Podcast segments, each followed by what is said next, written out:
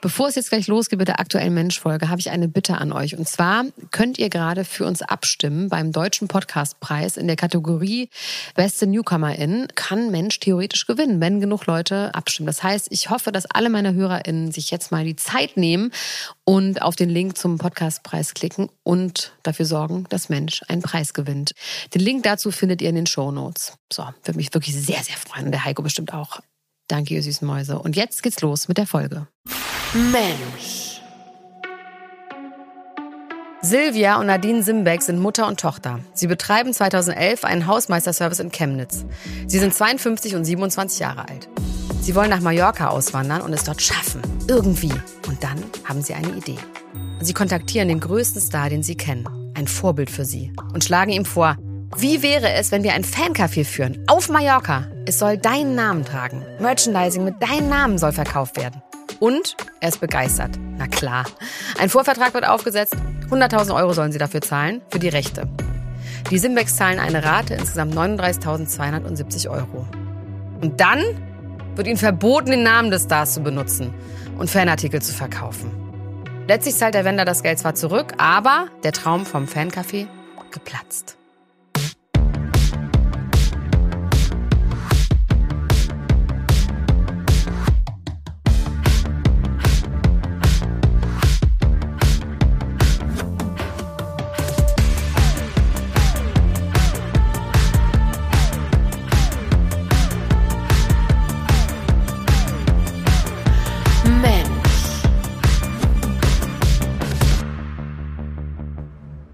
Und herzlich willkommen zur fünften Folge von Mensch Wendler. In sechs Folgen sprechen wir über den Aufstieg und Fall von Michael Wendler. Wenn ihr die Folgen eins bis vier noch nicht gehört habt, dann macht das doch mal zuerst. Die gibt's überall, wo es Podcasts gibt. Und wenn ich mit dem Wendler fertig bin, dann geht's direkt weiter mit Mensch Tic-Tac-Toe. Mein Name ist Elena Gruschka und hier live vor mir sitzt mein Kollege und vielleicht irgendwann mal Freund Heiko Bär. Hallo Elena. Wir waren gestern zusammen im Borchards. Das stimmt. Wie war das für dich? Es war schon eindrucksvoll, weil du hast mir angekündigt, dass da ja die Promis irgendwie so ähm, zu finden sind. Im Taxi habe ich den Taxifahrer gefragt, was ist das denn eigentlich für ein Laden? Erklären Sie mir das doch mal. Und dann hat der gesagt, oh, das ist schon einer der bekanntesten in Berlin. Da geht die Angie immer hin. Weiß nicht, stimmt das noch? Nee. Stimmt nicht, ne? Nee, stimmt nicht. Naja, gut, okay, also die war auf jeden Fall auch nicht da. Aber ich war ja ein bisschen, bisschen vor dir da. Und ähm, du hattest ja einen Tisch reserviert und ähm, ich wurde dann zum Tisch hingeführt, setze mich, hebe meinen Kopf und wer sitzt mir wirklich fünf Meter gegenüber? Ich war, es waren nur zweieinhalb Meter, glaube ich sogar. War das nur zweieinhalb? Ja, es war richtig nah. Boah. Wer? Giovanni Di Lorenzo. Oh, da ist sein Journalistenherz richtig mal hochgehüpft. Das ist schon, also den mal so nah zu sehen, das war schon das war schon toll. Und wer kam dann? Bisschen, ja, erzähl du mal. Wie war es denn für dich? Für dich ist, ist das für ja mich völlig. war das vollkommen normal. Für dich war das normal und ich glaube, du hattest sogar angekündigt, dass er kommen könnte, oder? Ja. Weil dann kam herein Christian Lindner. Genau, dann kam Christian Lindner. Ich komme ja aus Köln, ne? Ähm, ist mir siedend heißt eingefallen der Unterschied zwischen Berlin und Köln. Also in Berlin gibt's halt diesen Christian Lindner, den man halt, wenn man möchte, einfach sehen kann, wenn man sich abends in diesen Laden da reinsetzt. Auch drei Meter Entfernung. Auch sehr nah. Und Köln, erinnerst du dich an dieses Video? Das ist vor ein paar Jahren, ist das irgendwie geleakt, ist aber schon Jahrzehnte alt. Da ist Christian Lindner Abiturient, also ich glaube, der ist 17 oder 18, trägt einen Anzug, trägt so einen Aktenkoffer und die machen da so ganz absurden Business Talk, also sind noch Schüler, äh, reden aber so, als ob sie halt professionelle äh, ich erinnere mich Business an das Video auf jeden sind. Fall. Und da gibt's einen zweiten, der wurde aber immer so gepixelt. Ja. Man konnte den nicht erkennen. Und dieser Mann, der lebt in meiner Nachbarschaft um die Ecke. Und dieser Mann ist der Prominente bei mir in der Hood. Der weißt du? prominenteste wahrscheinlich sogar. Ich wüsste, also Heller von Sinn wohnt woanders. Insofern, ja, Also wir haben Christian Lindner, du hast den gepixelten Mann. so ist das. Toll. Ja. Aber ich freue mich, dass ich dir die große weite Welt zeigen kann, Heiko. Wir haben ja noch sehr viele Folgen vor uns. Nächstes Mal gehen wir in die Paris-Bar. Was kenne ich vom Namen, verbinde ich aber auch nichts. Bald wirst du eine große Verbindung herstellen. Okay, ich freue mich. In Folge 3 haben wir ja gelernt, dass der Wendler sich mit so gut wie mit seiner gesamten Familie verstritten hat und darüber hinaus sehr viele Prozesse am Laufen hat mit den unterschiedlichsten Leuten. Und um ein paar dieser Prozesse soll es heute gehen. Die ragen nämlich in die Jetztzeit rein und sind teilweise echt absurd. Nach dem Fall mit den Simmex entsteht eine Facebook-Gruppe. Das war damals voll das Ding, Heiko. Weißt du das noch? Ich erinnere mich. Ich bin ja immer noch in dieser Zeit gefangen. Ja? Nein. Ich habe noch eine Facebook-Gruppe. Eine eigene? Ja, die heißt Niemand muss ein Promi sein Ultras. Das sind 10.000 Leute. Ah, okay. Wenn die gut. dich einmal auf dem Kicker haben, dann ciao. Scheiße. Ja. Mich jetzt persönlich. Ja, ja könnte passieren. Ich hoffe, du nennst nie meinen Namen da. Nach dem Fall mit den Simmex entsteht eine Facebook-Gruppe mit dem Namen 100.000 Menschen, die Michael Wendler scheiße finden. Innerhalb von 24 Stunden hat diese Gruppe ihr Ziel erreicht. Irgendwann sind es dann sogar 300.000 Menschen. Michael Wendler hat also einen ziemlichen Sprung gemacht. Zuerst hatte er die Ruhrpott-Fans, der Rest kannte ihn nicht. Jetzt hat er mehr Fans, viele, fast alle kennen ihn und plötzlich hat er aus dem Nichts auch sehr, sehr viele Hater gewonnen. Was ist da passiert? Ich glaube, man kann sagen, das hat was mit seiner Persönlichkeit zu tun. 2007 Arena Oberhausen, der Wendler im Wendler-Look, also im Zauberer-Look. Weißes Hemd, aufgeknöpft bis kurz über Bauchnabel, großes Kreuz auf der Brust, außer Atem. Das ist ein Applaus, Andrea. Neben ihm steht Andrea Dreide, Chefin vom Wendler Fanclub. Andrea hat sich schick gemacht, trägt ein schwarzes Oberteil mit Glitzer. Sie schreibt später, sie startete mit 86 Mitgliedern, am Ende waren es 2000 Fans. Sie hat sogar ein Wendler Printmagazin gemacht, eigenständig und unbezahlt. Wenn das jemand hat, mir schicken gerne bei Instagram Elena-Gruschka. Wow, das ist alles so 2000er. Sind 2000 Fans eigentlich viel Ähm, für so einen Fanclub? ich glaube damals schon, oder? Mir kommt das super Mit Printmagazin? Stimmt, aber wir haben natürlich 2007 ist vor vom Internet. Fast. Naja, aber es ist schon vor allem, ne? Vor Social Media so richtig, würde ich sagen. Ja, außer Facebook, ne? Das gab's schon. Andrea, ich weiß, ich denke nicht immer an dich, deswegen habe ich mir heute so sehr gewünscht, dass du heute zu mir auf die Arena-Bühne kommst. Der Wendler bedankt sich bei ihr auf der Bühne, wie glücklich er ist, sie zu haben, wie viel Zeit er mit ihr verbracht hat und Telefonanrufe für Fanclub-Anfragen bei ihrem Büro entgegengenommen hat. Sie bekommt Blumen vom Wendler, Blumen in Plastik eingewickelt. Und Achtung, jetzt eine Riesenüberraschung! Hier ist für dich ein nagelneues Auto. Ein nagelneuer Hyundai wird in die Kulisse geschoben. Es gibt eine schwitzige Umarmung. Andrea rastet aus, kann ihr Glück nicht fassen. Viel Spaß damit. Ja, ja, danke. Oh, ich kann nicht mehr. Schöne Geschichte, oder? Das ist auch eine nette Geste. Als Anerkennung für all die unbezahlte Arbeit am Fan. Das ist nett. Es wirkt nett. Ja, 24 Stunden vergehen. Ach so, übrigens, Andrea, hier ist der Wendler. Das Auto ist natürlich nicht geschenkt, ne? Du darfst es leihweise fahren. Wie sieht das denn aus vor den Fans, wenn ich sage, du bekommst einen Leihwagen, ne? Also tschüss. Ob sich das Wort wörtlich so zugetragen hat, können wir natürlich nicht wissen. Aber vom Ding her. Also ich kann mir das in, in, im, im Wendler-Style, kann ich es mir schon vorstellen, wie er redet. Also von daher. Ich habe das auch inzwischen drauf nach fünf Folgen. Ja. In der sechsten Folge wird das perfektioniert sein. Da wirst du nicht wissen, ob der hier sitzt oder ich. Der 6. November 2012. Ein Gerichtsverfahren gegen Michael Wendler beginnt. Er soll einer Frau ein spanisches Rassepferd mit falschen Papieren verkauft haben. 10.000 Euro habe sie zu viel bezahlt, sie will das Geld zurück. Der Wendler sagt, es habe eine Verwechslung der Papiere gegeben, das Pferd sei aber trotzdem 20.000 Euro wert. Kannst du dir vorstellen, wie der Wendler Papiere fälscht? Nein, das kann ich mir nicht vorstellen. Das Also nicht, nicht selber, aber dass er so Leute kennt Hm, eigentlich nicht. aus dem Nachtleben? Nee, eigentlich nicht. Ich glaube, das war ein Versehen. Zwei Tage später, am 8. November, wird in einem anderen Fall das Urteil bei einem Gerichtsstreit mit Thüringer Landwirten verkündet. Die hatten 12.000 Euro zurückgefordert, weil der Wendler einen Auftritt aufgrund von technischen Problemen stark verkürzt habe. Wenn ihm die Technik nicht passt, er ist ja Künstler, ne? Also das ist auf jeden Fall eine Anekdote, die für schon einige Situationen steht. Ja. Das ist öfter passiert. Mhm. So kann ich nicht arbeiten mäßig. Er redet sich ja immer raus im Nachhinein.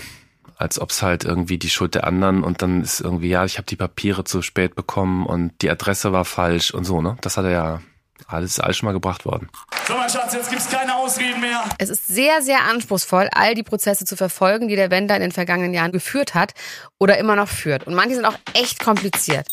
Heiko, lass mal einen Schnelldurchlauf durch diesen Prozesswahnsinn machen. Okay, lass mal mit so kleineren Sachen anfangen. Also, äh, das ist jetzt auch schon sehr lange her. Wusstest du eigentlich, dass es zwei Wendlers gibt, die beide Schlagersänger sind? Also es gibt unseren Michael und es gibt Frank Wendler.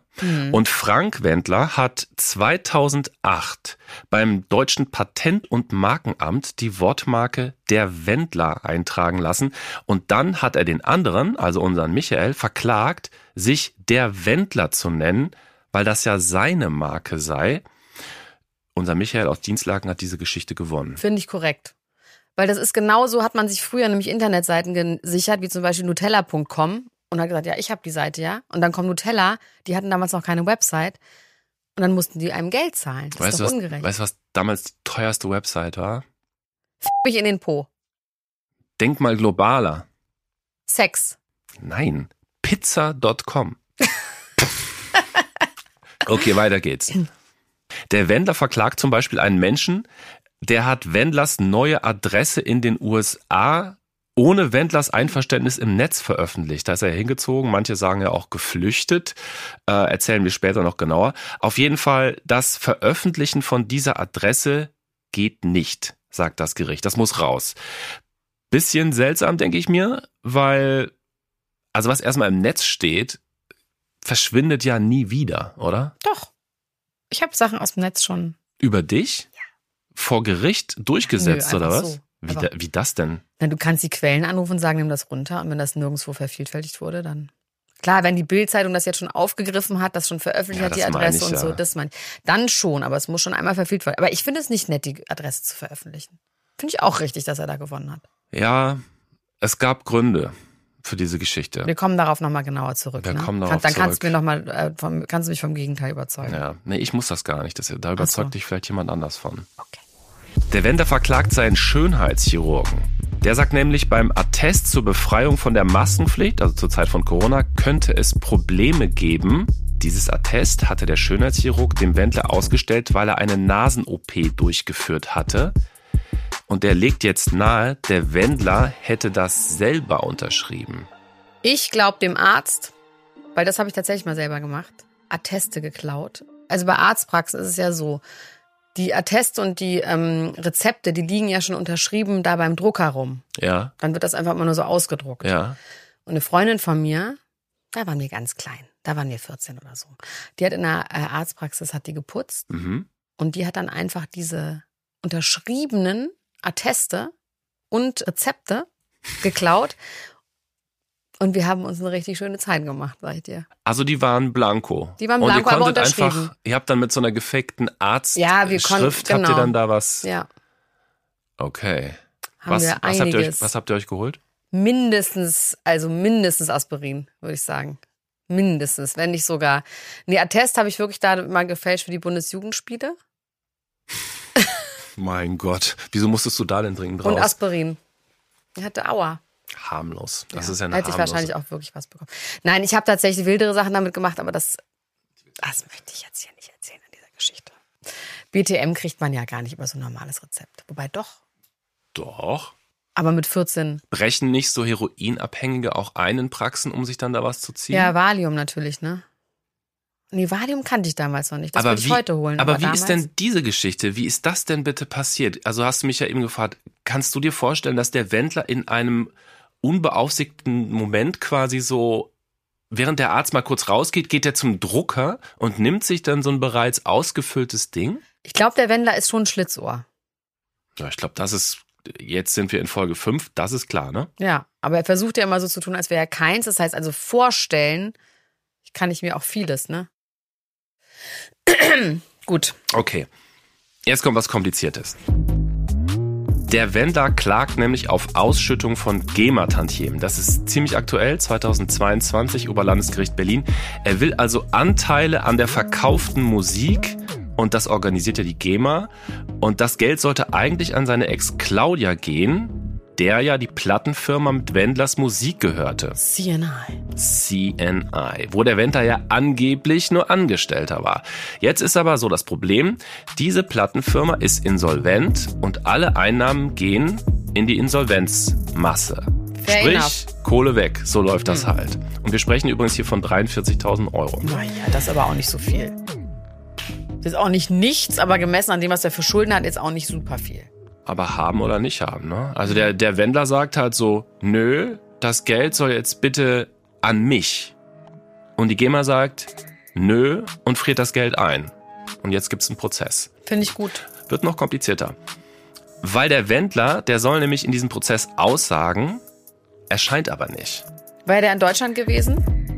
Ähm, Wahrscheinlich, ja klar. ist ja immer nicht so ganz klar, wo der ist, ne? Nee, aber Der Prozess wäre ja in Deutschland. Der gewesen. Prozess? Das heißt, hätte er einreisen Prozess müssen. in Deutschland. Und da hätten sie ihn wahrscheinlich direkt verhaften können wegen Steuerschulden. Richtig, richtig.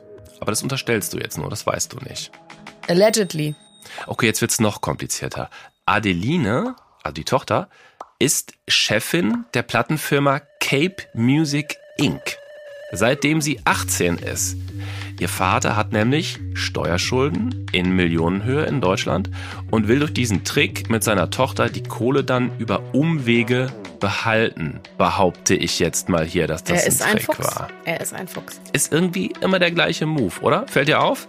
Also, erst hat ihn sein Vater dazu gebracht, seine pleite Speditionsfirma zu übernehmen, inklusive drei Millionen Euro Schulden. Dann bringt er seine damalige Frau dazu, also der Wendler, eine Plattenfirma zu gründen. Und jetzt seine Tochter eine andere Plattenfirma zu gründen. Und alle diese ganzen Wendlers immer Umwege, um schuldenlos zu werden und irgendwie doch an die Kohle zu kommen. Ist irgendwie. Und dann sind danach immer alle verletzt und sauer und der Wendler selber hat's ja erlebt. Und trotzdem zieht es durch bei allen. Ja, so ist es doch, ne? Vom Opfer zum Täter werden so rum. So geht, geht das doch. Ich hab's schon in einer vorherigen Folge gesagt. Hauptsache Adeline geht's irgendwann gut. Mensch. Und das sind jetzt wirklich nur ein paar Beispiele, das könnten wir noch ewig so weiterführen. Der Wender ist wirklich so ein Prozesshansel, ne? permanent in Ärger verwickelt. Manche Sachen sind harmlos, manche aber auch nicht. Und manche klingen erstmal harmlos, aber dann steckt doch viel mehr dahinter. So wie bei der Sache mit dem Mann, der die Adresse von Wenders Privatwohnung in den USA veröffentlicht hat und vor Gericht verloren hat. Da schauen wir uns jetzt mal ganz genau an. Dieser Mann hat nämlich eine Geschichte mit dem Wender. Also Timo, stell dich doch erstmal vor, wo kommst du her und was machst du so? Ja, hallo, ich bin Timo, Timo Berger, äh, 40 Jahre und komme aus Bornheim, bin äh, Reiseverkehrskaufmann. Und erzähl doch mal, wie du den Wendler kennengelernt hast. Der Kontakt ist 2017 zustande gekommen. Im Zuge seiner Auswanderung nach Amerika brauchte er ja dann Unterstützung ähm, für seine Reisepläne, um eben immer wieder zwischen Deutschland und Cape Coral zu pendeln, weil er ja nach wie vor in Deutschland Auftritte hatte. Und da hatte sein damaliger Manager dann mich vorgeschlagen und den Kontakt hergestellt, dass ich dann eben das komplette Reisemanagement für Michael übernehme. Okay. Was beinhaltet das denn so, wenn du sagst Reisemanagement? Das, das beinhaltet bei Michael Wendler Mädchen für alles denn er ist tatsächlich äh, sehr unbeholfen. Also man fühlte sich da wirklich als Mädchen für alles, aber man hat es ja gern gemacht. Ja, und vor allem ja auch für Geld, ne? Dachte man. Genau. Nehme ich jetzt mal schon so vorweg, haben sich ja auch schon so angekündigt. Und was war das für ein Typ? Also wie hast du ihn wahrgenommen? Wie war so euer erstes Aufeinandertreffen? Oder habt ihr euch überhaupt Ähm, getroffen? Genau, also eigentlich das, was man ja immer wieder über Michael Wendler hört, äh, wenn man mit beteiligten Personen spricht. Er hat zwei Seiten. Einmal der Wendler, der wirklich ein nicht auszustehender, selbstverliebter Mensch ist, aber privat der Michael ist wirklich ein sehr umgänglicher Zeitgenosse und wir hatten eigentlich von der Zusammenarbeit her nie Probleme. Und es ist ja auch sogar über die Zeit dann mehr oder weniger eine Freundschaft entstanden, wo man sich auch wirklich sehr viel über Privates dann ausgetauscht hat. Also gab es aber auch Seiten, wo du schon damals gedacht hast, so, hm, komisch, da stimmt vielleicht irgendwas nicht? Ähm, nein, also klar musste man das ein oder andere Mal ein bisschen äh, länger auf eine Rechnung warten, aber ich hatte nie das Gefühl, dass ich Gefahr laufe, wenn ich jetzt für ihn Flüge buche, Hotels buche, dass ich äh, ähm, am Ende auf den Kosten sitzen bleibe. Okay, das heißt, du hattest erstmal ein sehr vertrauensvolles Verhältnis, wo er auch dich bezahlt hat, ganz normal. Genau, genau. Also das ging ja über, über Jahre hinweg ohne Probleme. Okay, und wie ist es dann letztendlich zum Streit gekommen? Das weiß wahrscheinlich auch nur er selber, weil ähm, auch das war nicht vorhersehbar. Äh, wenn man sich mal zurück überlegt, äh, die Flucht aus Deutschland, die habe ich ja noch ähm, organisiert. Habt ihr das auch so als Ähm, Flucht als- besprochen oder ist es so im Nachhinein, dass ihr das, dass du das Flucht Nein, nennst? nein, nein, das war schon wirklich als Flucht auch deklariert. Äh, absolute Verschwiegenheit. Ich durfte seinem Manager nichts sagen. Ähm, eine Nacht- und Nebelaktion. Wann war ähm, das genau? Welches Datum? Das weiß ich daher noch ganz genau, weil es ein Tag vor meiner Hochzeit war. Ähm, 30. 30. September morgens äh, um 5.30 Uhr habe ich die beiden dann am Hotel geholt und nach Frankfurt zum Flughafen gefahren. Und es war wirklich niemand eingeweiht und es sollte auch eben niemand wissen, weil er genau geahnt hat, äh, dass er quasi aus dem Flugzeug rausgezerrt wird, sollte das sein Manager oder von RTL jemand mitbekommen. Und hast du die Beweggründe erfahren? Hat er darüber mit dir geredet? Ja, also äh, ganz klar hatte er gesagt, dass er hier in Deutschland äh, jetzt äh, abbrechen möchte, weil die Regierung den Lockdown wieder ausrufen wird und dann wird er nicht mehr nach Hause kommen und in Deutschland festhängen. Also er hatte da wirklich ganz, ganz konkrete Paranoia, was in den nächsten Tagen in Deutschland passieren wird. Und hast du darüber hinaus auch noch einen anderen Ton schon mitgehört? Weil das ist jetzt ja erstmal so ein Grund, den könnte man ja noch nachvollziehen, dass man sagt, okay, man will nach Hause. Ja, also mm, er hatte ja anstehende ähm, Gerichtsverhandlungen hier in Deutschland, die er im Sommer noch verschieben konnte aufgrund seiner ähm, dann durchgeführten Hochzeit in Amerika. Und ähm, man hatte schon das Gefühl, dass er jetzt die Gunst der Stunde genutzt hat, sich hier aus der Affäre ziehen konnte, äh, unter dem Vorwand eben dieser Corona-Pandemie und dem bevorstehenden Lockdown. Diese anstehende Verhandlung, die wollte er auf jeden Fall vermeiden. Da ging es um die Steuerschulden? Ja, genau. Da ging es um den ähm, Strafvorwurf ähm, der Insolvenzverschleppung, was da ja immer noch, was sogar jetzt drei Jahre später, immer noch ein laufendes Verfahren ist. Wenn du sagst Vorwand, ähm, Hast du das denn ernst genommen, was er da gesagt hat über die Corona-Pandemie?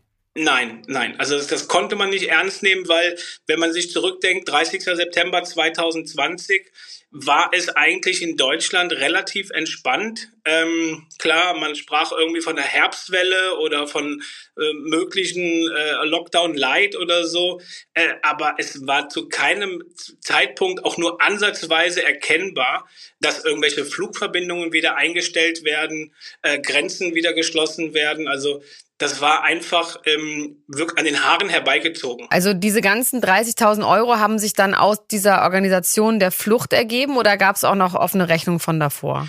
Ähm, meine Forderung war resultierend aus der geplanten Hochzeit. Die sollte am 2. August äh, in Las Vegas stattfinden. Und ähm, die hatten wir angefangen zu planen schon ja, im Prinzip vor Beginn der Corona-Pandemie. Okay, aber das heißt, du hast die, du hast die Flüge bezahlt für seine Verwandten oder vor, vorgestreckt, oder? Genau, also der, der Plan der Hochzeit, er, er hat sich da nicht von abbringen lassen, ähm, weil er der Meinung war, dass das auf jeden Fall stattfindet und zu realisieren ist. RTL hat da die ganze Zeit immer gesagt, na, halt mal die Füße still, plan das noch nicht zu sehr. Aber ähm, er war da Feuer und Flamme und es wäre ja auch wirklich ein Spektakel geworden. Es wäre die erste Fernsehhochzeit gewesen, die Sonntagabend 20.15 Uhr live im deutschen Fernsehen übertragen wird zur besten Sendezeit. Und sag mal was zu den Gästen. Man hat ja im Gefühl, dass der gar nicht mehr so viele Freunde hatte, weil er ja schon Nein, auch einige also die, verklagt die hat. Also wer war die, die Gästeliste war in der Tat sehr überschaubar. Ähm, auch angefragte Prominente wie Dieter Bohlen oder Oliver Pocher haben alle dankend abgelehnt. Also ähm, also wirklich Freunde also wirklich und Familie war das dann gar nicht? Nee, nein, nein. Also es war wirklich nur von Laura dann die Familie mit ihrem Bruder, der, der gemeinsame Manager und äh, noch der Künstlervertreter vom Megapark Mallorca. Und äh, das war dann die überschaubare Gästeliste. Wenders Tochter Adeline ist ja die Chefin seiner Plattenfirma. Heißt das denn, dass sie dir im Grunde das Geld schuldet? Das, das hat er versucht äh, einzufädeln. Ähm, rechtlich gesehen mag das so sein. Da hatten wir im Landgericht Hamburg auch genau darüber eine Auseinandersetzung, weil er das verbieten wollte, dass ich behaupte, dass er mir das Geld schuldet. Aber das Landgericht Hamburg hat dann zugestimmt, dass tatsächlich Michael Wendler der Auftraggeber war und er auch dafür dann quasi als Schuldner bezeichnet werden darf und eben nicht seine Tochter vorschieben kann, ähm, so wie er das ja sonst auch gerne immer macht. Hast du die mal erlebt zusammen? Also hast du im Gefühl, dass die Adeline ja. da so ein bisschen auch vorgespannt wurde und da nicht so ja, begeistert also, von war oder was war so ihr, ihre Rolle in dem Ganzen? Also ich bin nach wie vor davon überzeugt, dass Adeline null Ahnung hat, was eigentlich äh, überhaupt da alles abgelaufen ist. Letztendlich sind ja 2019 und 2020 große siebenstellige Beträge aus Deutschland nach Cape Coral geflossen, offiziell eben zu der Plattenfirma Cape Music, wo die Tochter Präsidentin war. Jeglicher Euro, der in Deutschland von Laura und Michael verdient wurde, äh, ging an diese Scheinfirma. Äh, sei es jetzt Instagram-Einnahmen von Laura, äh, Playboy-Shooting, Let's Dance, Goodbye Deutschland, äh, das gesamte DSDS-Projekt, ähm, andere Kooperationspartner. Also alles, was man sich vorstellen kann und natürlich auch die Auftritte von Michael sind alles nach Amerika zu Cape Music geflossen. Und ähm, anhand der Kontoauszüge, die dann eben vorlagen, konnte man genau sehen, dass er sich von diesem Konto bedient hat, äh, große fünfstellige Beträge hin und her geschoben hat und äh, dann eben sein Luxusleben damit finanziert wurde. Du bist dann ja sogar in die USA gereist, um das Geld einzutreiben. Erzähl mal. Ja, beim ersten Mal noch in der Hoffnung, dass ich mich mit ihm einigen kann, weil ich nicht erwartet habe, dass er mir gegenüber auch dann so mauert. Aber das Ganze ist ja dann drüben eskaliert, äh, indem er ja dann auch die Polizei gerufen hat und sogar abgestritten hat, mehr oder weniger, dass er mich kennt. Kannst du dir erklären, warum? Weil ihr hattet vorher ein gutes Verhältnis. Das Geld ist ja da anscheinend. Ja. Was glaubst ja, du, warum er dir das nicht das zahlen ist ja das Allerschlimmste, ähm, was ich persönlich wirklich nicht verstehen kann. Er hat das Geld für die Hochzeit und für andere Sachen ja von RTL schon bekommen. Äh, das ist ja alles schon im August äh, bezahlt worden von RTL. Er hat das Geld quasi kassiert und äh, weigert es sich dann einfach weiterzugeben. Und das hätte ich wirklich niemals erwartet. Kannst du dir erklären, warum? Nö, ist einfach, äh, er wusste, okay, ich hau jetzt hier ab, nach mir die Sinnflut und ähm, alle, die noch Geld bekommen, können in die Röhre gucken. Du hast ja sogar auch sein Haus mal bei Instagram gezeigt, ne? Was, was wolltest du damit ja. erreichen? Ähm, also er ist ja mittlerweile jetzt dreimal schon umgezogen. Ähm, sein erstes Haus war wirklich noch sehr schön. Ähm, dann das zweite Haus, da war schon so, naja, was macht der hier? Und äh, das aktuelle Haus ist wirklich äh, für Florida-Verhältnisse, also schlechter geht schon gar nicht mehr. Stimmt es, dass es kein Klo hat? Es hat keinen Anschluss an eine Kanalisation.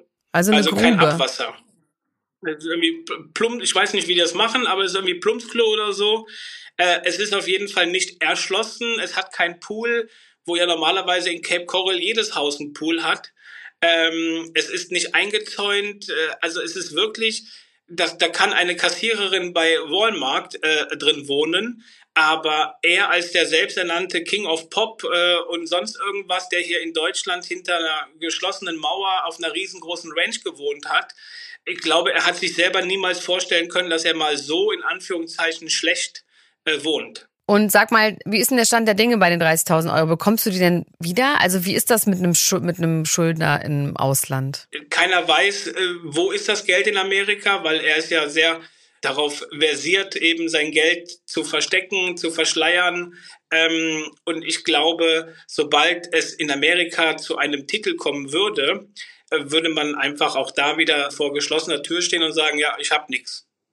Also das ist einfach, äh, ist kein Drankommen. Und hast du das für dich jetzt so abgeschlossen, dass du jetzt auch sagst, okay, du kümmerst dich jetzt nicht mehr, du fährst nicht mehr hin, du lässt das so ein bisschen los? Nein, nein, nein. Äh, äh, also ganz im Gegenteil. Ich werde so lange nicht locker lassen, bis er irgendwann mal vor Gericht steht. Ja, Timo, vielen Dank. Also wir hoffen natürlich, dass du da irgendwie zu deinem Recht kommst und auch alle anderen Leute, die unter ihm gelitten haben. Timo, danke für deine Geschichte. Es war super interessant, fand ja. ich, das mal so, so kleinteilig ja. auch erzählt zu bekommen. Fand ich sehr interessant. Ja, gerne, jederzeit wieder. Danke, Timo. Okay. Tschüss. Danke. Danke. Tschüss. Ciao. Ciao. So, Heiko, du bist ja der Journalist von uns beiden, ne? Wie fandest du dieses Interview?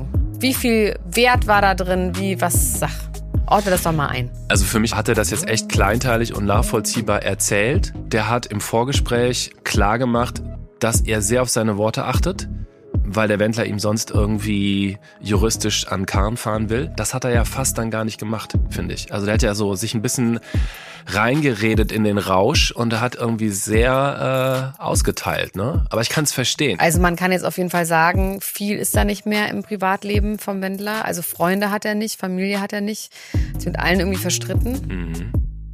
Ich glaube, dass, äh, ich weiß nicht, als der eben gesagt hat, so nach mir die Sintflut, das fand ich irgendwie sehr überzeugend. Genauso wirkt das auf mich auch. Dem, ja. ist, dem Wendler ist eigentlich die, alles egal. Jetzt. Auch die eigene Tochter, ne? Alles egal. Also pass auf. Also wir haben ja gerade schon gesagt, er hat sich mit allen verstritten, ne? Wer bleibt ihm jetzt noch? Dem Wendler bleibt jetzt eigentlich nur noch eine Person. Und zwar er selber. Ach nee, Quatsch. Laura, wollte ich sagen. Und unter anderem um diese große Love Story Wendler und Laura geht's in der letzten Folge von Mensch Wendler und um den geballten Irrsinn der letzten Jahre inklusive Karriere aus. Hoffentlich. Also hoffentlich Karriere aus. Und ganz wichtig auch für mich, um die wahre Geschichte hinter dem Wendler Dickpick. Mensch. Also, der Heiko und ich nehmen jetzt einen Drink und wenn ihr diesen Podcast mögt, dann gebt uns doch bitte eine sehr gute Bewertung. Außerdem abonniert ihn, dann bekommt ihr die neue Folge immer automatisch auf euer Gerät gespielt. Das heißt nur abonnieren übrigens, das kostet nichts. Dazu oben die Abo-Glocke anklicken. Das war's, bis zum nächsten Donnerstag, wenn es wieder heißt Mensch, Wendler, die letzte Folge kommt dann schon. Wahnsinn. Eine Reise war das. Und danach geht's direkt weiter mit dem Mhm. Intro. Ja. Bis dahin, eure Elena Gruschka. Tschüss, ciao. Ciao, ciao, ciao, ciao, ciao, ciao, ciao. Wollen wir nochmal aufnehmen? Dankeschön, danke, Hannes. Ich mag dich auch. Das ist eine ganz tolle Stimme. Hannes, dann kannst du die, ähm, dann kannst du die nämlich stoppen, die Aufnahme. Dann kannst du das schon mal. Mensch. Mensch ist ein Podcast von Elena Gruschka und Heiko Bär, produziert von 7-One Audio und den Wakeword Studios.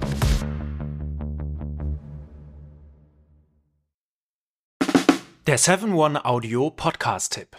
Mein Name ist Paul Ripke und heute geht es um den Podcast AWFNR. Alle Wege führen nach Ruhm. Der Paul Ripke Podcast, das ist ein Gesprächspodcast für seichte Unterhaltung. Also, du lauschst zwei Menschen, manchmal auch drei, bei einem Telefonat oder einem Gespräch dabei zu, wie sie darüber labern, was in ihrer letzten Zeit so abging.